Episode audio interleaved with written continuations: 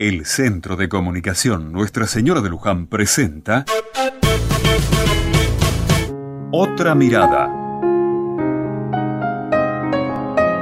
El domingo pasado cuando salía de misa, se me acercó una chica, joven, pero se notaba en su rostro mucho dolor en toda su vida. Me dijo algo así como, ¿me puede dar una palabra de Dios que me ayude en lo que estoy viviendo?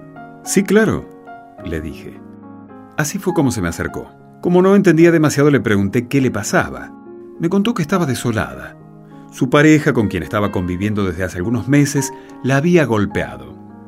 Y enseguida aclaró como para que yo no piense mal de nadie. Pero no me pegó fuerte, apenas un apretón nada más. La chica estaba triste.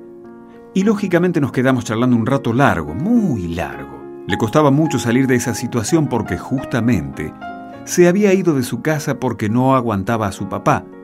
Y este joven, su pareja actual, la había recibido y sentía que con lo que él había hecho, ella no podía irse así nomás. Quedamos por suerte que se acercaría más seguido a conversar conmigo o con el padre Sergio, y dejamos la puerta abierta para que reciba ayuda a alguna organización que se ocupa del problema de la violencia familiar.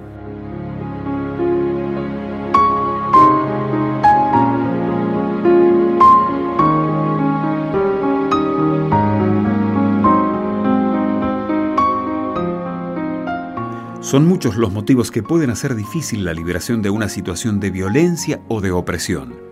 Y no alcanza con decirle a una persona, andate de ahí que te hace mal, porque los procesos, los caminos para lograr liberarse son muy arduos, costosos y hasta dolorosos.